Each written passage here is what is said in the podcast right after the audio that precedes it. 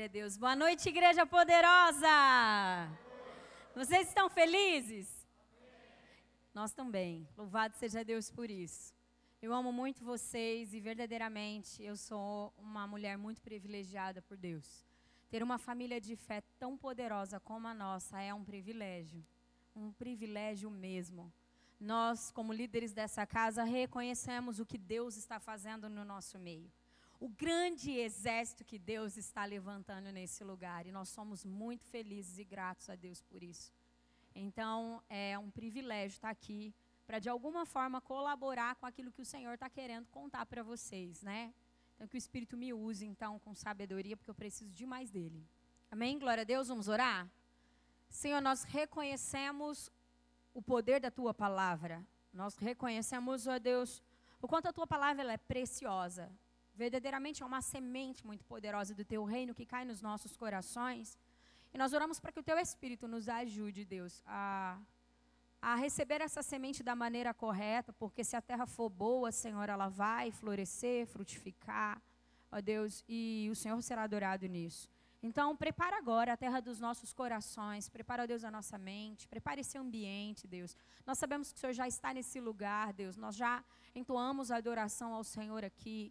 Mas queremos mais uma vez declarar, Senhor, o trono, o, o, principal lugar é teu, Senhor. O que nós estamos fazendo aqui, Senhor, na verdade é rendendo os nossos corações em adoração ao Senhor. A Deus é querendo de verdade ouvir o Senhor e nos parecer mais com o Senhor. Ajuda-nos nisso, Senhor. Ó Deus, repreenda, Senhor, o ladrão da semente, aquele que traz distração, aquele que gera inquietação. Ó Deus, ajuda-nos, Deus, para que possamos então prestar um culto, Senhor, da maneira que lhe é devida, Senhor, e sermos também abençoados com isso. Em nome de Jesus. Amém. O Senhor tem falado muito forte ao meu coração e eu posso dizer que essa palavra, ela se chama zelando pela presença de Deus. Foi isso que o Senhor falou ao meu coração sobre a necessidade de nós sermos zelosos pela presença de Deus. E lendo o contexto que nós vamos ler agora, de Êxodo 33, a gente vai observar isso. É, eu acho que, como ninguém, Moisés foi um homem que zelou pela presença do Senhor. Então vamos ler lá. Êxodo 33, o versículo 1 em diante, diz assim: depois ordenou o Senhor a Moisés: Saia deste lugar com o povo que você tirou do Egito e vá para a terra que prometi com juramento a Abraão, a Isaque e a Jacó, dizendo: Eu darei a seus descendentes. Mandarei à sua frente um anjo. Diga assim comigo: um anjo. E, e expulsarei os cananeus, os amorreus, os ititas, os ferezeus, os heveus e os jebuseus Vão para a terra onde há leite e mel com fartura. Mas eu não irei com vocês, pois vocês são um povo obstinado e eu poderei destruí-los no caminho. Versículo 7. Moisés costumava montar uma tenda do lado de fora do acampamento. Ele a chamava de tenda do encontro. Quem quisesse consultar o Senhor ia à tenda fora do acampamento. Sempre que Moisés ia até lá, todo o povo se levantava e ficava em pé à entrada de suas tendas, observando até que ele entrasse na tenda. Assim que Moisés entrava, a coluna de nuvem descia e ficava à entrada da tenda, enquanto o Senhor falava com Moisés. Quando o povo via a coluna de nuvem parada à entrada da tenda, todos prestavam adoração em pé, cada um qual na entrada de sua própria tenda. O Senhor falava com Moisés face a face, como quem fala com seu amigo. Depois, Moisés voltava ao acampamento, mas Josué, filho de Num, que lhe servia como auxiliar, não se afastava da tenda. Versículo 12. Disse Moisés ao Senhor: Tu me ordenaste, conduza este povo, mas não me permite saber quem enviarás comigo? Quem enviarás comigo? Disseste: Eu o conheço pelo nome e de você tenho me agradado. Se me vês com agrado, revela-me os teus propósitos, para que eu te conheça e continue sendo aceito por ti. Lembra-te de que esta nação é o teu povo. 15. Então Moisés lhe declarou: Se não fores conosco, não nos envies. Como se saberá eu e o teu povo como se saberá que eu e o teu povo podemos contar com o teu favor se não nos acompanhares?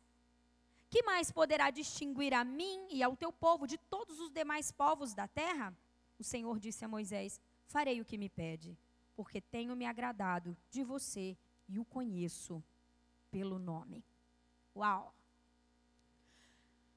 Como eu disse para vocês, o Senhor tem ministrado muito ao meu coração a importância de nós sermos guardiões da presença, zelarmos pela presença do Senhor. E esse texto aqui, contextualizando ele, ou trazendo entendimento para que você entenda o que está acontecendo aqui, nós sabemos muito bem que o povo de Deus, os hebreus, estavam aprisionados no Egito. E aí então Deus usa Moisés para libertá-los desse lugar. E daí Deus aqui, nesse contexto, olha para Moisés e diz assim: Moisés, é o seguinte, sabe esse povo que eu libertei do Egito? Então, esse povo, você vai pegar eles, Moisés, e vai conduzir eles à terra prometida. A terra que mana leite e mel. E ó Moisés, fique claro que todos os seus adversários, e ele cita aqui quais são os adversários: os cananeus, os amorreus, os itistas, os ferezeus, os, eve, os heveus, esses zeus tudo aí. Os jebuseus são seus inimigos, não são? Deixa eles comigo. Eu vou retirar esse, esses seus inimigos. Um anjo meu vai expulsá-los da presença de vocês, da vida de vocês. Moisés, ó, em outras palavras, Deus estava dizendo assim para Moisés: Moisés, vou deixar o caminho livre, cara, para você entrar na, na terra prometida. Eu não prometi para vocês, Moisés, que eu ia tirar vocês de um lugar de escravidão e ia conduzir vocês a uma terra prometida? Deixa comigo, eu vou fazer isso. Só que tem um negócio. Tem um negócio, Moisés. Eu não vou. Porque esse povo tem um coração obstinado. E se eu for e esse povo começar a reclamar e murmurar, eu vou acabar matando eles. Então, Moisés, eu vou mandar um anjo. O anjo vai fazer tudo para vocês. E vocês vão chegar ao lugar que eu prometei, prometi. E aí Moisés, ao ouvir isso, ele disse: Ô oh Deus, tudo bem. Maravilhoso que o Senhor vai fazer todas essas coisas. Imagino eu, Moisés, falando com o Senhor. Mas, se o Senhor não for, eu não vou. Sabe por que, que eu não vou, Deus? Porque se o Senhor não estiver conosco, qual é a diferença entre nós, e os outros, entre nós e os outros povos da terra? Nenhuma. Então, Deus, se o Senhor não for, eu não vou. O que eu tiro de entendimento a respeito desse posicionamento de Moisés para com Deus? Eu tiro de entendimento que não basta recebermos a promessa e tomarmos posse dessa promessa, é necessário aprendermos a entender o que é a presença de Deus. Fico eu pensando se Deus aparecer para mim, se Deus aparecer para você e disser assim para você: Ô Gabriel, ô Carlos, ô Marcos, ô João, ô Maria, sabe aquela promessa que eu fiz para você? Sabe, eu disse que eu te libertaria, eu disse que eu te curaria, eu disse que eu te conduziria para você tocar uma nação, uma multidão. Sabe, imagina aí agora a promessa de Deus para você. Aquilo que Deus falou para você, imagina aí. Aquilo que você sabe que está dentro do coração para que você viva. Do coração de Deus para que você viva. Aquilo que o Senhor tem comunicado. Imagina isso agora. Imagina Deus fazendo a mesma coisa que fez com Moisés chegando diante de você e dizendo assim: Ó, oh, vou te auxiliar e você vai chegar nesse lugar que eu te prometi. Mas tem uma coisa: eu não vou com você. Entenda algo, igreja. Entenda algo. Quando o Senhor diz que um anjo estaria indo com Moisés, nós estamos falando de movimentações poderosas gloriosas do reino de Deus na vida daquele povo. Porque às vezes a gente não para para pensar o poder que foi delegado aos anjos. Ô, gente, Satanás é um anjo. Caído, mas é um anjo. Quando nós pensamos em principados e potestades, se um principado se manifestar para nós, dificilmente a gente consegue viver o poder de um anjo. Há classes de anjos, ministradores, os guerreiros. Mas, se um anjo, imagino eu que não era qualquer anjo, devia ser um anjo de guerra. Um anjo que verdadeiramente ia se mover e entregar a Moisés e aquele povo a bênção. E então, Deus estava dizendo ali: vou garantir para você, Moisés, muitas coisas, muitas movimentações espirituais. Eu estarei através do anjo me movendo, mas eu não vou. E Moisés disse assim: para mim não serve. Se Deus perguntar isso para mim, para você hoje, qual é a nossa resposta para Deus? Se Deus dizer assim, vou dar um jeito de você sair dessa sua vida lascada financeiramente. Seu problema é esse? Eu pago as suas contas. O que você quer viver? Você quer ser usado para curar? Quer ser usado para libertar? Quer que o aleijado ande? Quer ser canal, quer ser um canal meu para ressuscitar pessoas? Quer? Quer ver meus milagres? Quer andar no sobrenatural? Quem aqui quer andar no sobrenatural? Quem aqui quer ver o mover de Deus, o poder de Deus? Quem aqui quer que a sua sombra cure? Uau, eu também, Senhor. E se Deus te der tudo isso e você não tiver a presença dEle, basta para você? Para Moisés não bastou.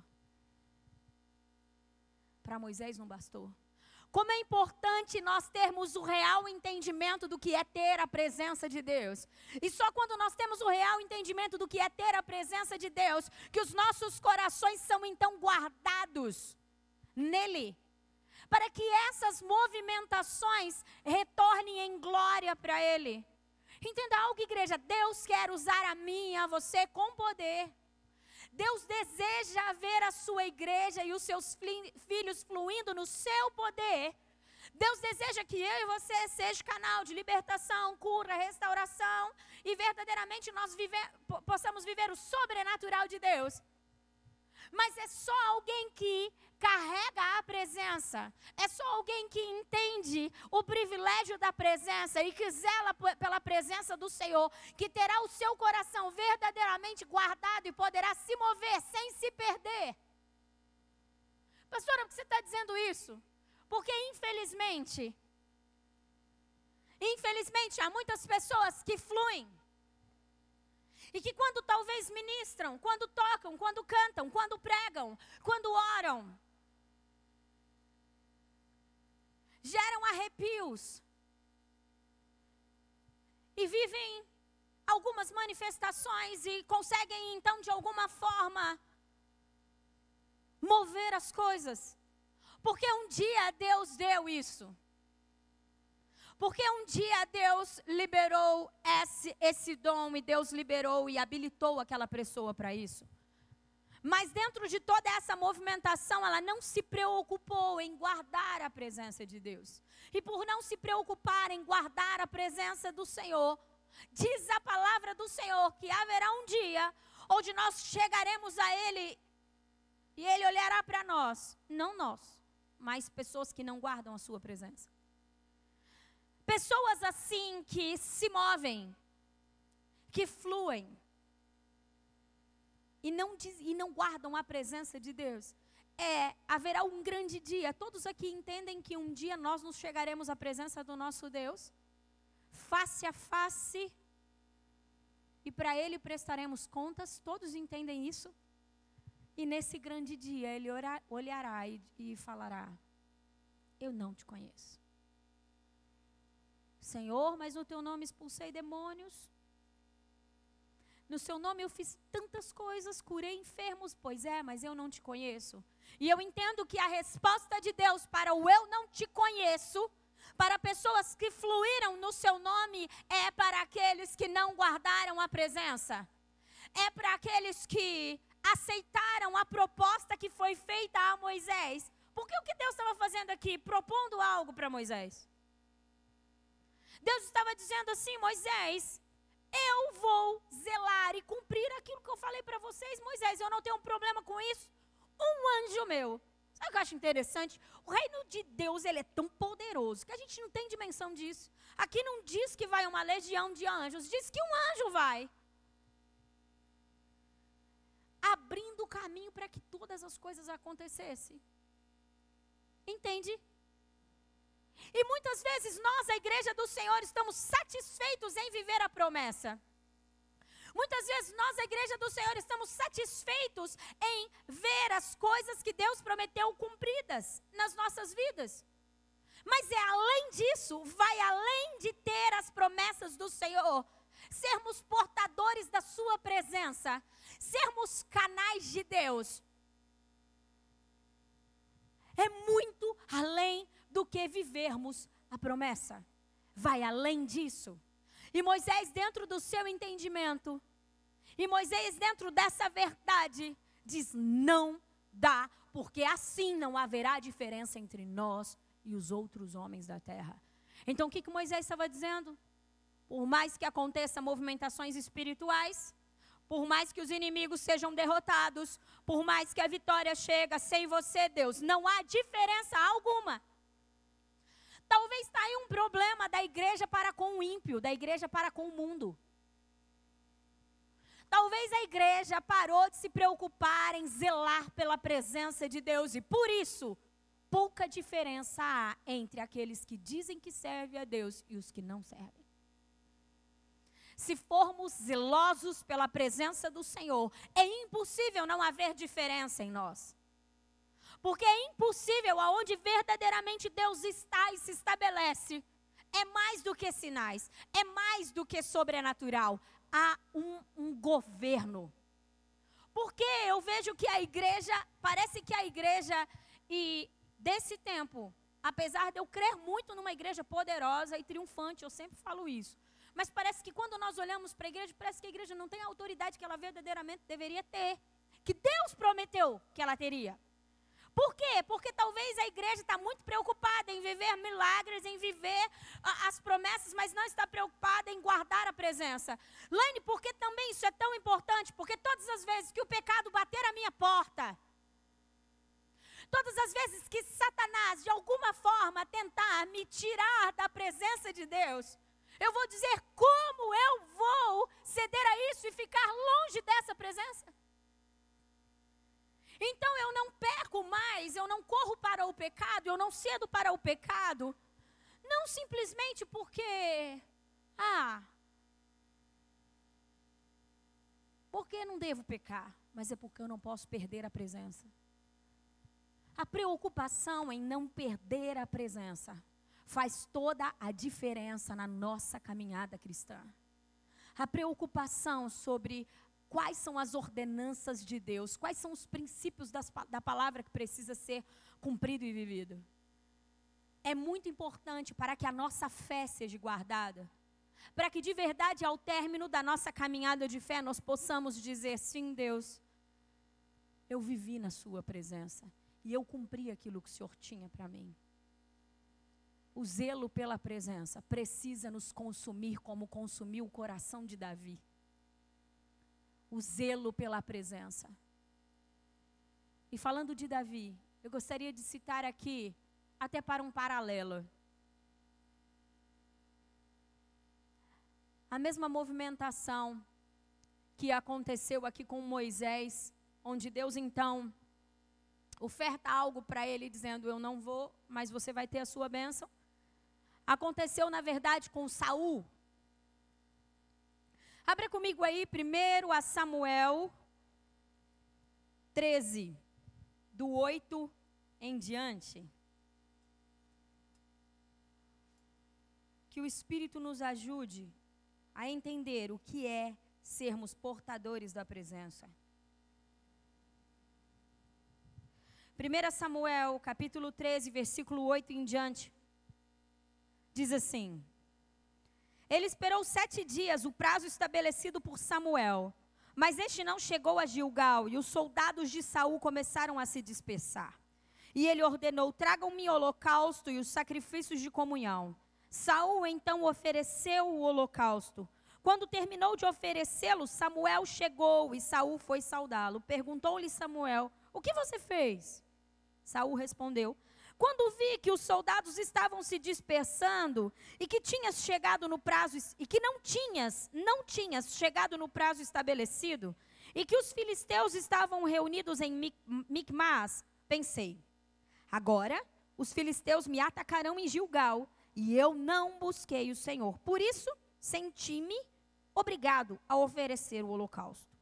13. Disse Samuel: Você agiu como um tolo, desobedecendo ao mandamento que o Senhor, o seu Deus, deu a você.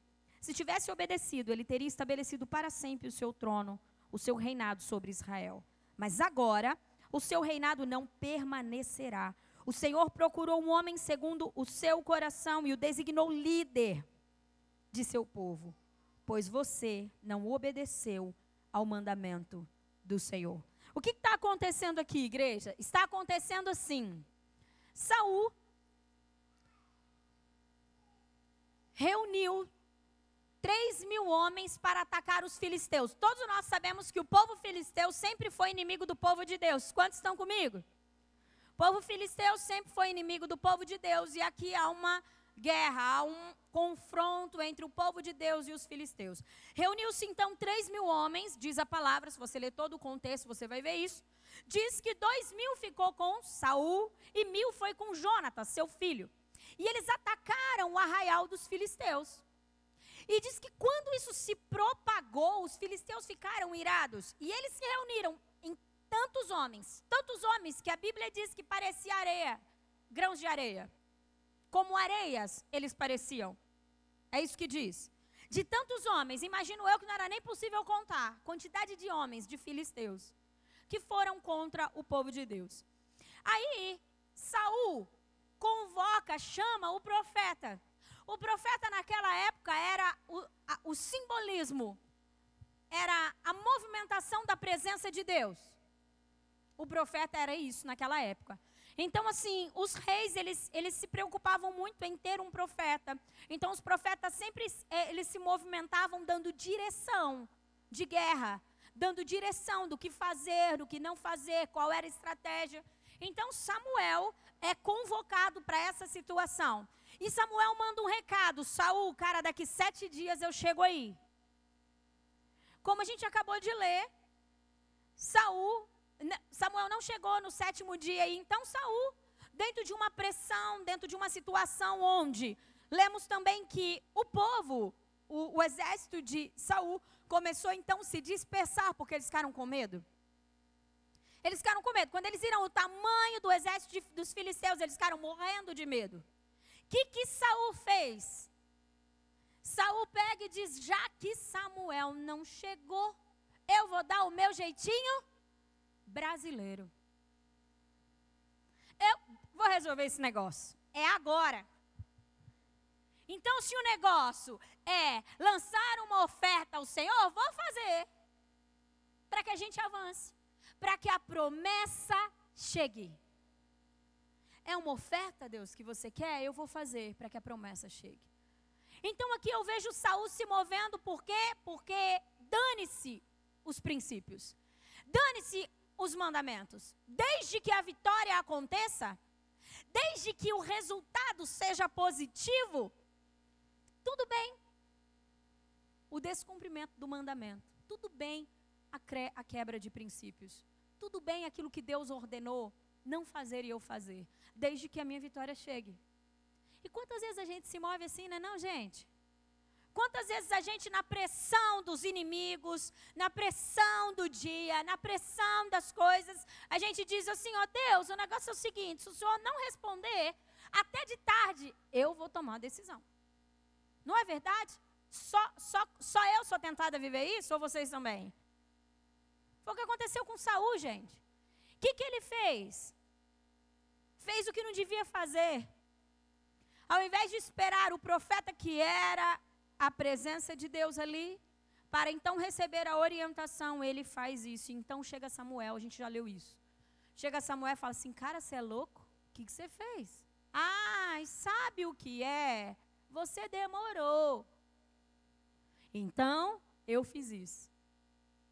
O mais importante para Saul é nítido se você continuar lendo capítulo 15, seja curioso, amém? E vai lendo. O mais importante para Saul não era a presença, era a vitória que aquele Deus poderia dar a ele.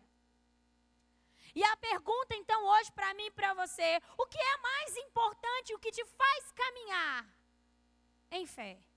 O que te faz vir à igreja? O que te faz ser um cristão? Só você pode responder isso. Por que você é fiel no dízimos e nas ofertas? Por que você vem aqui? Porque você quer ser alguém vitorioso?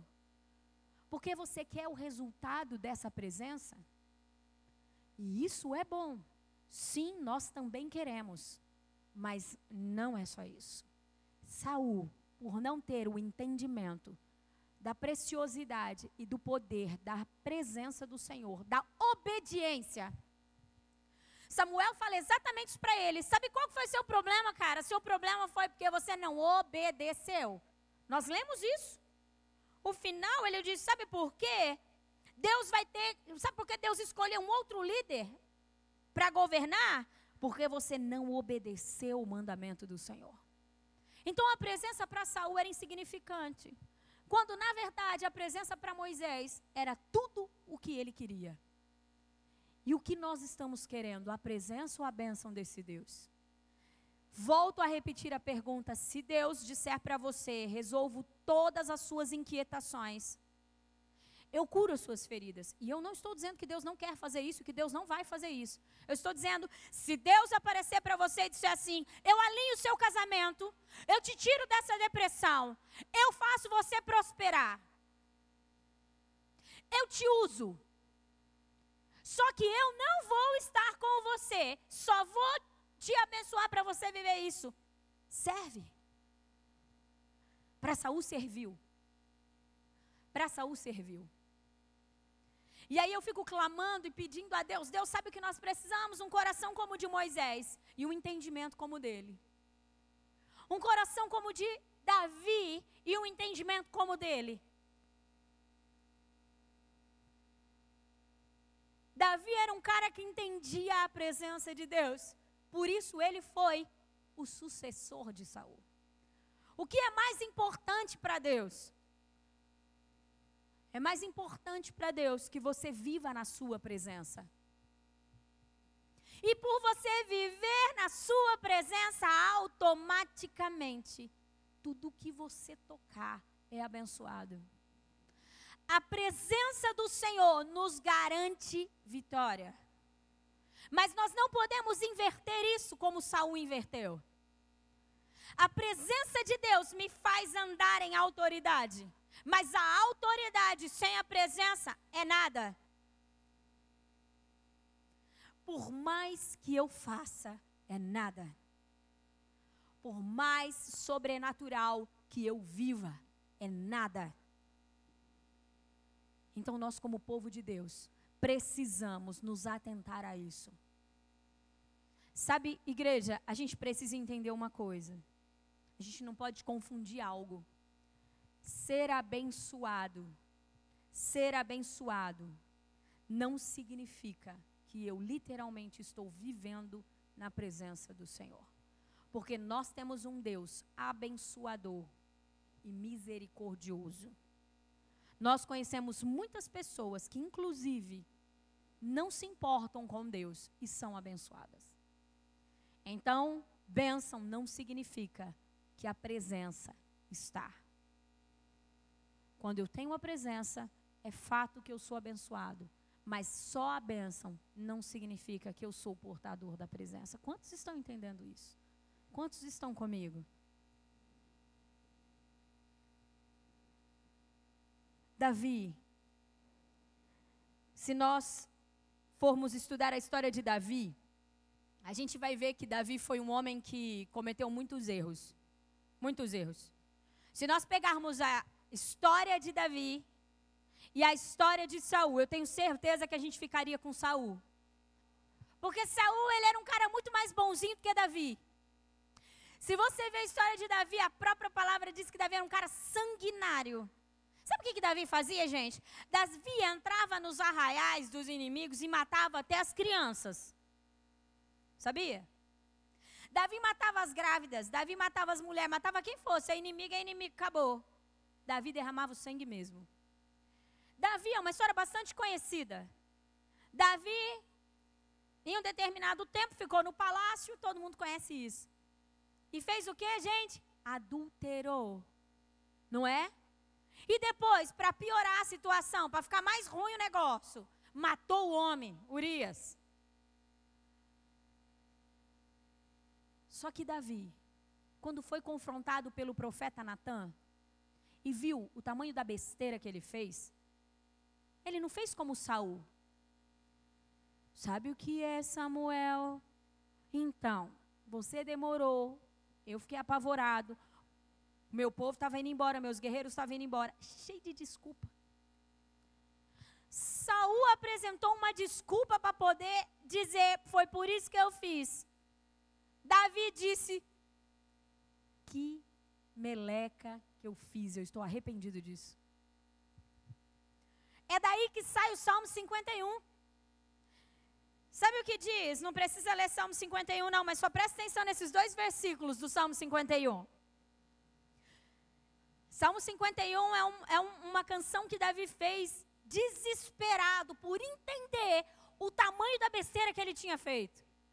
E o que ele tinha perdido com essa besteira.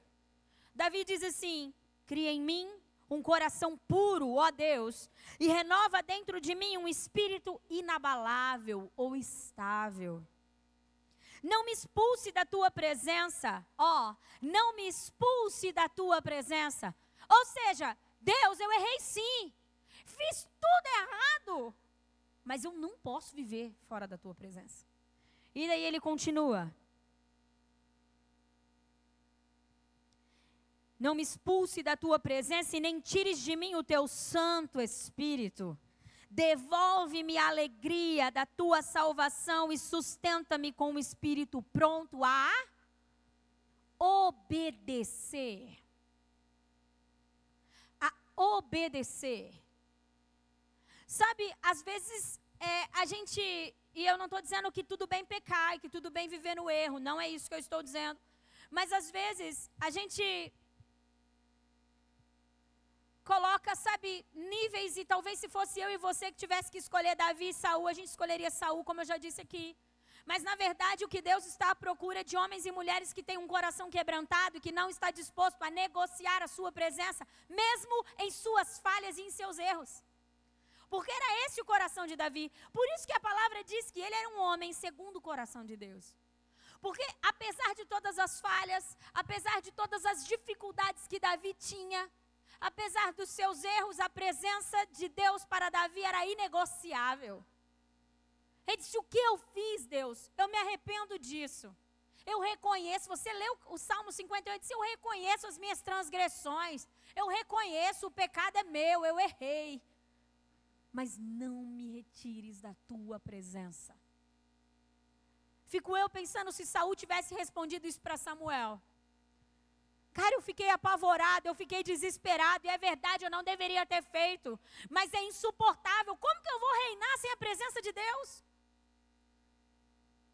Se Saul se preocupasse com a presença de Deus, talvez não seria necessário se levantar um Davi. Tudo bem que havia uma promessa aí dessa linhagem. Mas conseguem entender o que eu estou dizendo?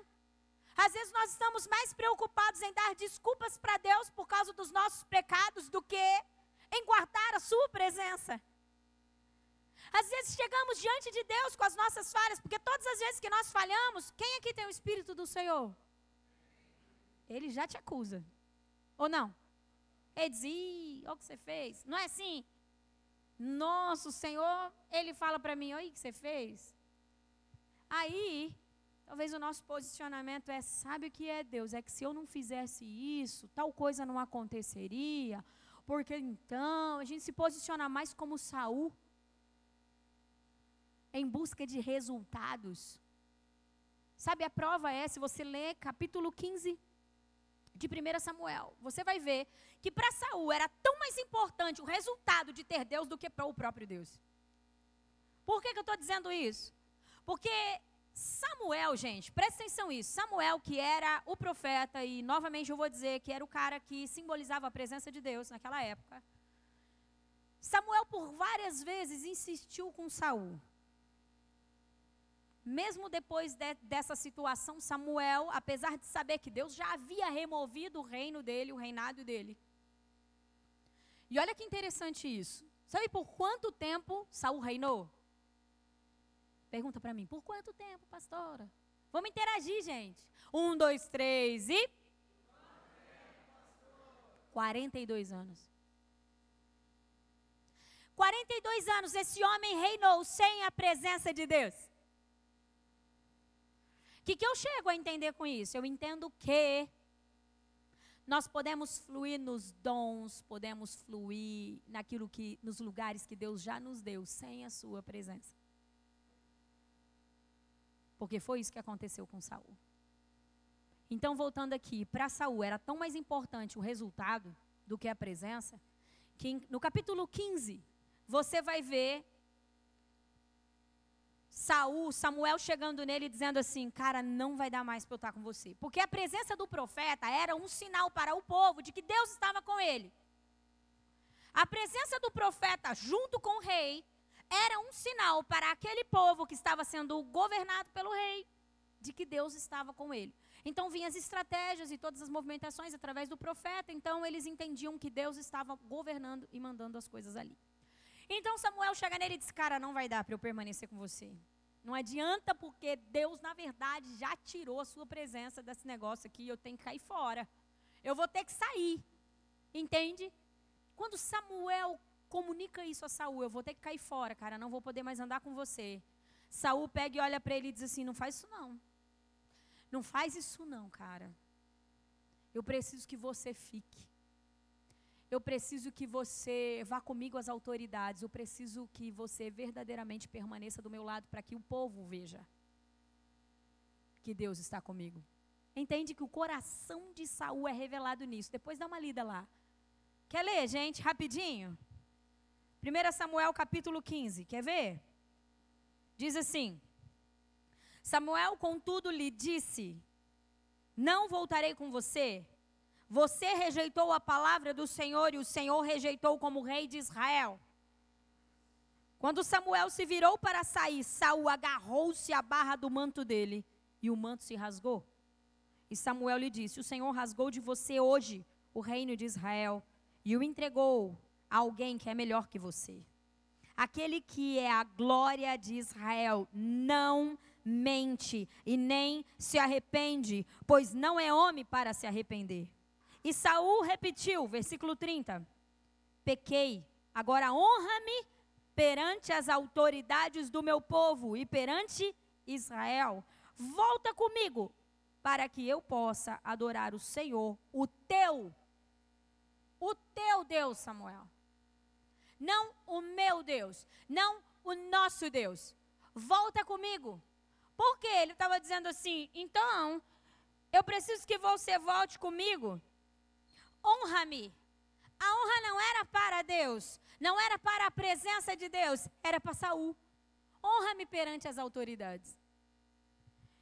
Então, todas as vezes que nós achamos mais importante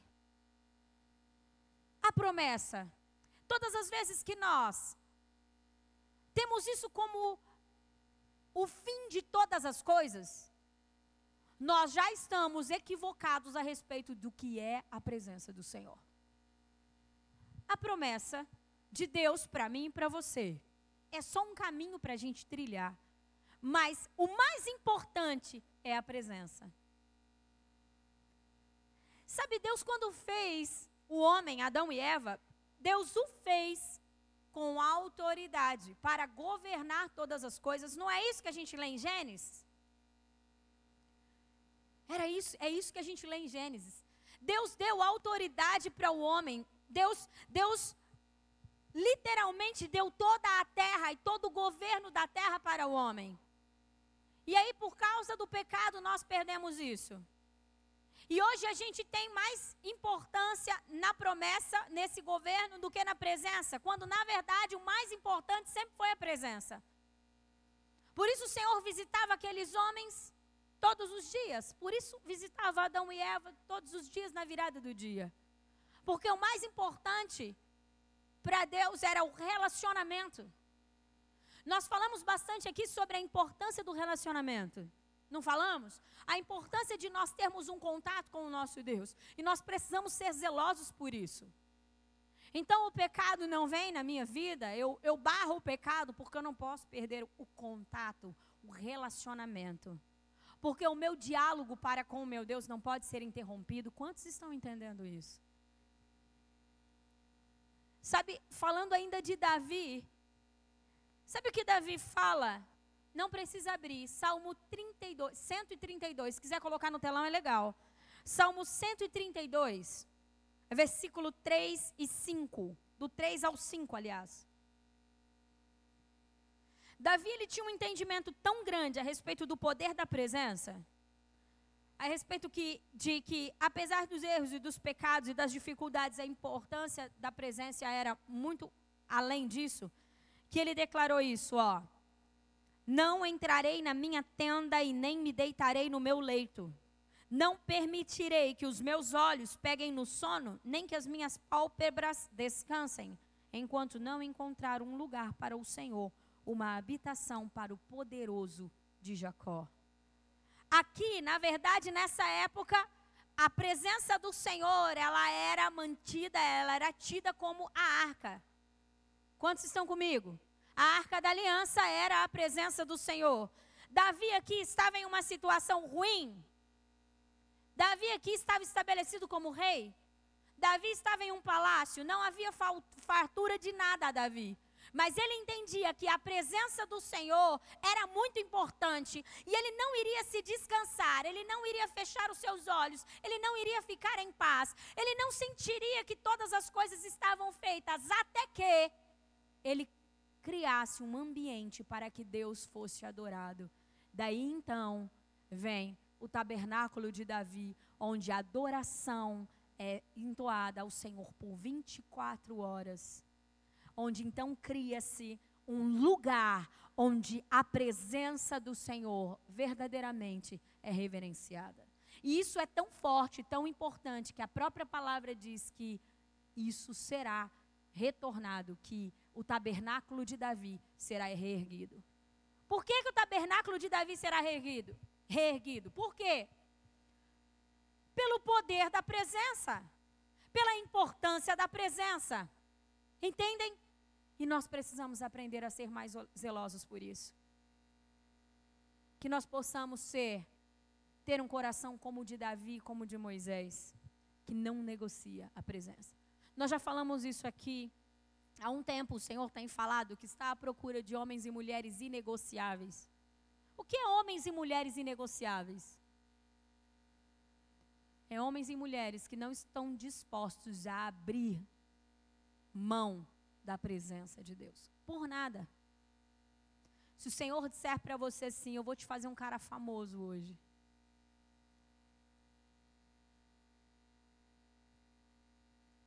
No meu nome eu te faço um cara famoso, mas eu não vou estar com você. Você pode usar meu nome. É o que tem acontecido, sabia, igreja? Quando eu lia a Êxodo 33, eu, por várias vezes, eu não sei por quantas vezes eu li Êxodo 33 por esses dias. E eu chorei bastante, porque eu disse, Deus, ah, se a gente tivesse o real entendimento de que não basta fluir. Não basta fluir. Precisamos ser detentores da Sua presença.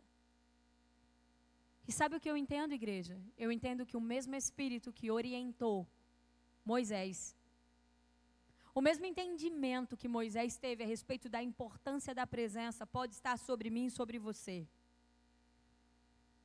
Pode estar sobre mim e sobre você, porque é o mesmo Espírito que habita dentro de nós. Esse Espírito que trouxe esse entendimento para Davi, para Moisés, a respeito do poder da presença e do quanto essa presença é inegociável, pode trazer esse entendimento para mim e para você. Eu convido você a se colocar de pé. Vamos orar sobre isso. Vamos orar, clamando ao Senhor pela presença. Vamos orar pedindo ao Senhor perdão por todas as vezes que nós negociamos a Sua presença. Sabe, preste atenção aqui enquanto os músicos, os ministros se posicionam. Se nós queremos ser uma igreja que avança, se nós queremos ser uma igreja que verdadeiramente representa o nosso Deus, porque é essa a proposta de Deus para mim e para você, sermos seus representantes. A palavra do Senhor diz que nós somos os seus embaixadores, ou seja, os seus representantes aqui na terra. Nós precisamos ser alguém que carrega a presença. Nós precisamos ser alguém que zela pela presença. A nossa preocupação não tem que ser quantos estamos curando, quantos estamos libertando, quantos estamos salvando. E não, não que isso não seja importante, mas não quantos. Não quanto eu estou sendo usado, é apesar de eu estar sendo usado por Deus, Ele está comigo? Eu carrego a presença? Deus pode verdadeiramente contar comigo, porque o meu coração é dele, porque eu estou nele e ele está em mim. Questione-se o quanto você está em Deus e o quanto Deus está em você. Atos capítulo 17. Presta atenção nisso. Atos 17. Diz: do 24 ao 28. O Deus que fez o mundo e tudo que nele há é o Senhor dos céus e da terra. E não habita em santuários feitos por mãos humanas. Ele não é servido por mãos de homens. Ele não precisa que eu e você opere milagres. Deus não é servido por aquilo que eu e você faz. Não são essas coisas que movem o coração de Deus. Um anjo traria a Moisés e aquele povo toda a promessa. Deus não precisa ser servido por homens. E ele diz: ele não é servido por mão de homens, como se necessitasse de algo, porque ele mesmo dá a todos a vida o fôlego e as demais coisas. De um só fez ele todos os povos para que povoasse toda a terra. Tendo determinado os tempos anteriormente estabelecidos e os lugares exatos em que deveriam habitar. Preste atenção nisso agora. Deus fez isso. Deus fez isso. Deus enviou a Jesus. Deus enviou a Jesus um homem para convergir todas as coisas. Deus fez isso para que nós, os homens, o buscasse. E talvez tateando. O que é tateando? Mesmo que eu não sei onde você está, eu estou te procurando. Quando alguém está tateando algo, ela não tem exatidão de aonde está, porque talvez a, a cegueira não tem problema se eu e você estiver cego. Ele é o Deus que cura. Ele é o Deus que liberta. Ele é o Deus que dá vista ao cego. Não tem problema o nosso estado. Tem problema como nós estamos posicionando o nosso coração com desejo de buscá-lo. Então, se nessa noite você estiver aqui, mesmo que tateando, dizendo, Deus sabe até hoje eu busquei a cura para minha alma, a resolução dos meus problemas. Até hoje, Deus, sabe o que eu busquei? Eu busquei a prosperidade, porque eu achei que se eu tivesse dinheiro, essa tristeza, essa dor, essa dificuldade sairia de mim. Sabe o que eu busquei, Deus? Eu te busquei até hoje porque eu achei que se o Senhor resolvesse esse problema, acabou. Eu ia então ser um homem feliz, uma mulher feliz. Só a verdadeira felicidade, verdadeira alegria, verdadeira paz. Você só será inteiro se você carregar a presença. Se Deus hoje resolver o meu problema e o seu problema, e nós sairmos da Sua presença sem a Sua presença, apenas com a solução dos nossos problemas, Sabe o que vai acontecer, igreja? Mais problemas virão. Mais problemas virão e nós permaneceremos vazios. E o desejo de Deus é te completar, é te encher, é trazer real sentido à tua vida. Por isso, para nós não basta atingir ou chegar ou alcançar a terra prometida. Por isso, para mim, não basta ser usada por, pelo Senhor. Por isso, para mim, não basta ter dom de revelação. Para mim, não basta profetizar. Para mim, não basta ser usado para ministrar a palavra. Nada substitui a presença dEle. E ele diz assim: mesmo que tateando, vocês pudessem encontrá-lo. Embora, igreja, não esteja longe de cada um de nós. Sabe, talvez você não está vendo a presença. Talvez você não está vendo a presença porque você nunca buscou a presença e não sabe onde ela está. Ou porque a dor, a ferida, a decepção, a frustração cegou você. Talvez você era alguém que estava na presença, contemplava a presença e carregava a presença. Saul, Saul tinha o profeta com ele, que era a presença. Mas no meio da adversidade, ele trocou a presença pela vitória contra os inimigos. E talvez você é alguém que fez isso. Talvez no meio da adversidade, no meio da dor, no meio da opressão, você diz: Deixa que eu dou um jeito nisso, Deus. E você trocou a presença pela solução do seu problema. Eu não sei em qual desses lugares você se encontra. Ou talvez você é alguém que sim gera pela presença, mas entende que há mais. Ele diz assim, ó: "Pois nele vivemos, nos movemos e existimos, como disseram alguns dos poetas de vocês, também somos descendência dele.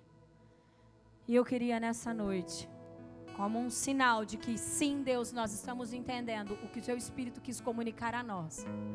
Você. E eu vou trazer várias chamadas aqui para ficar claro.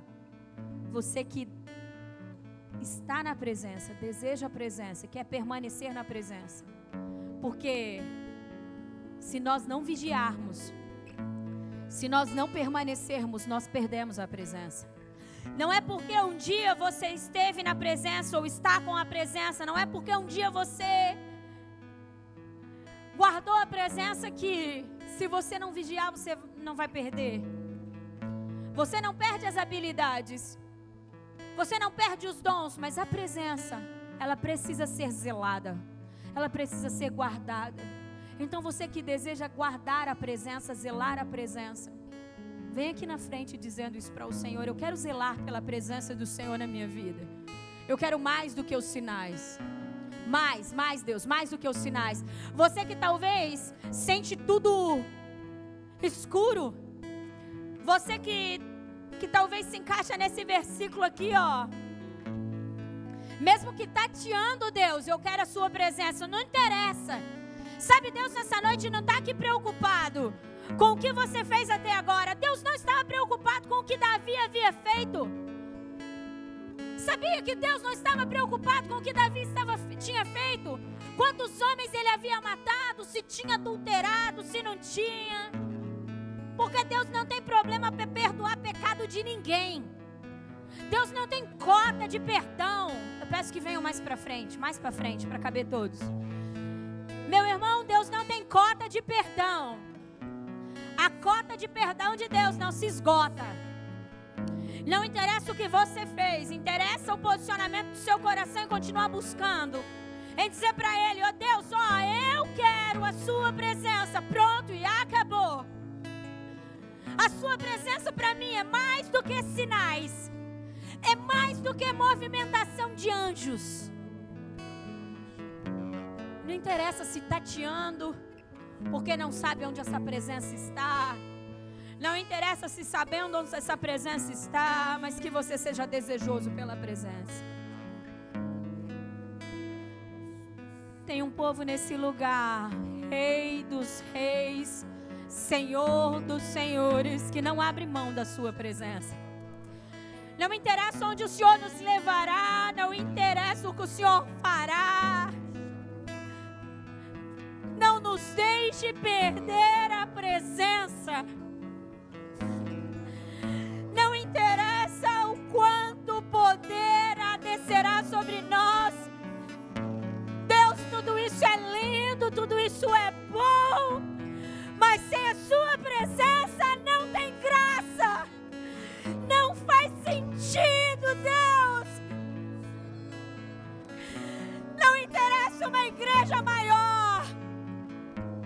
Não interessa mais pessoas se o Senhor não estiver. Não nos deixa ir. Não nos deixa dar um passo sem o Senhor, Deus. Nós nos recusamos a ir apenas com os anjos. Nós nos recusamos a ir apenas com os sinais, Senhor. Nós nos recusamos a nos mover apenas com os sinais, Deus. Faz com que os nossos corações se tornem inegociáveis. faça com que os nossos corações pare de buscar resultados. Sabe, igreja? Nós somos um povo, uma geração treinada em resultados. Nós somos um povo treinados a buscar por resultados. Deus não precisa do meu resultado, do seu resultado nada do que nós estamos fazendo impressiona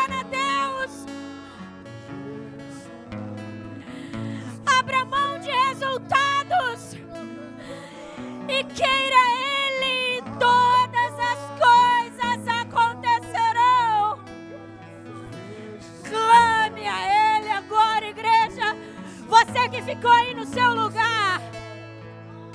Não deixe de buscar, não deixe de clamar. A presença do Deus que criou terra e céus está nesse lugar e ela é insubstituível.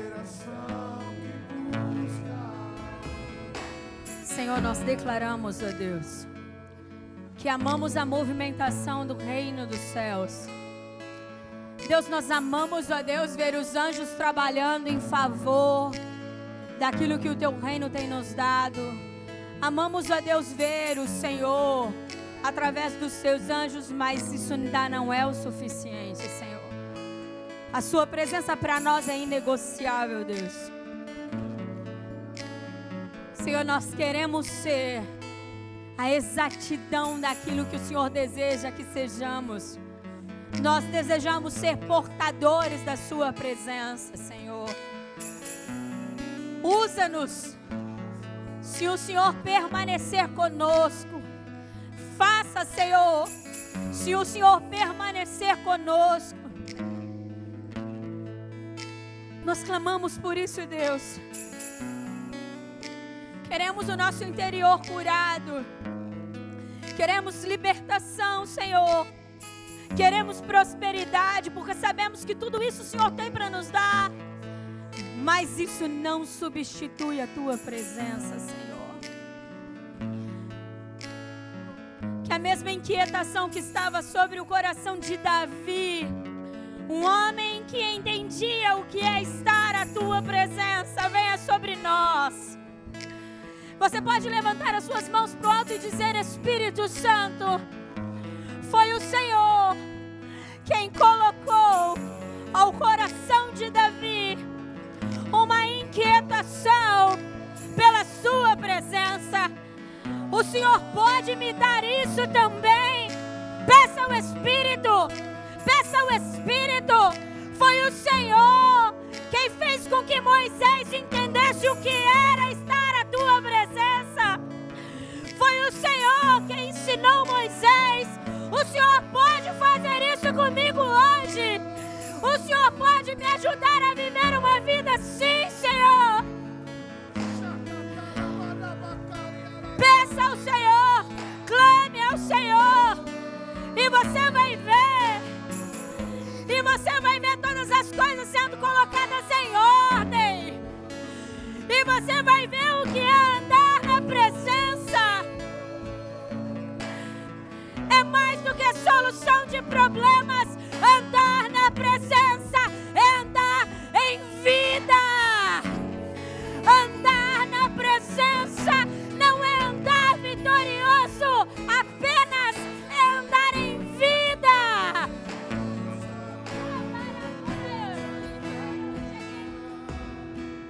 Perdoa-nos, ó Deus, pelos valores invertidos. Você pode falar isso para Ele? Perdoa-me, Deus. Porque às vezes eu valorizei mais a vitória de uma batalha que eu estava vivendo, Senhor. Às vezes, Senhor, eu valorizei mais uma bênção do que a Sua presença. E por valorizar mais essa vitória, e por valorizar mais essa bênção, eu não me preocupei em qual era o seu mandamento, qual era a sua ordenança para mim, Senhor. Eu me foquei na bênção, eu me foquei na vitória e esqueci da sua presença. Você pode dizer que você está arrependido disso? Perdoa-nos, Deus. Perdoa-nos, porque a sua presença vai muito além de uma bênção. Porque a sua presença vai muito além de uma vitória. Você pode dizer para o Senhor que você o ama? Nós chamamos, ó Deus. Diga isso, fala, Senhor, eu te amo. A sua presença é muito importante para mim. Fala para Jesus, cola em mim, cola em mim. Eu quero o Senhor. Senhor, o desejo do nosso coração é estar inteiramente em Ti. Inteiramente, não parte de nós, inteiramente em Ti, Senhor. E o Senhor inteiramente em nós. Desejamos tudo do Senhor e desejamos dar tudo de nós a Ti, Senhor. Obrigada, Deus. Obrigada por todo o entendimento que o Senhor nos traz. Verdadeiramente és um Deus poderoso. Verdadeiramente és um Deus muito poderoso. Amém? Vocês podem olhar aqui para mim? Satanás, o Deus desse século, quando vê você em uma aflição, em um momento de adversidade, vai fazer com que você vai trabalhar a sua mente para que você haja como Saul agiu. Tire algo das mãos de Deus e faça no seu tempo. O Deus no qual nós servimos não chega atrasado. O Deus no qual nós servimos às vezes demora em nos atender porque precisa experimentar o nosso coração. Não que Deus não saiba o que está dentro, mas é nós que não sabemos. Então Deus pega e faz algumas coisas e permite algumas coisas para que a gente experimente do quanto nós precisamos aprender mais dele. Sabia? Deus quer que você aprenda com ele. E é por isso que ele deixou o seu espírito. É por isso que o espírito habita em nós e é por isso que o espírito é o Deus Emanuel, o Deus conosco, para nos ensinar o que devemos fazer para nos ensinar sobre o tempo de Deus, para nos ensinar a termos discernimento e entendimento de como o nosso Deus está se movendo. Então, não faça como Saul. Mesmo que pareça estar demorando, fiel é quem te prometeu. Creia nele. Creia nele e busque a sua presença. Tudo que você precisa, tudo que eu preciso é buscar a presença de Deus. E aí depois, pastora, todas as outras coisas o próprio Deus se encarregará em fazer. Que o seu coração esteja totalmente voltado à sua presença. Amém? E como portadores da sua presença, nós iremos mostrar a esse mundo a essa cidade o que é uma igreja vitoriosa. o que é uma igreja que triunfa. Mas é só é possível se formos portadores da presença. Amém? Pode ir voltando para o seu lugar, aplauda o nosso Deus. Seja sempre adorado, Senhor, sempre, sempre. Porque ninguém é como o Senhor. Te amamos, te desejamos, ó Deus. Aleluia.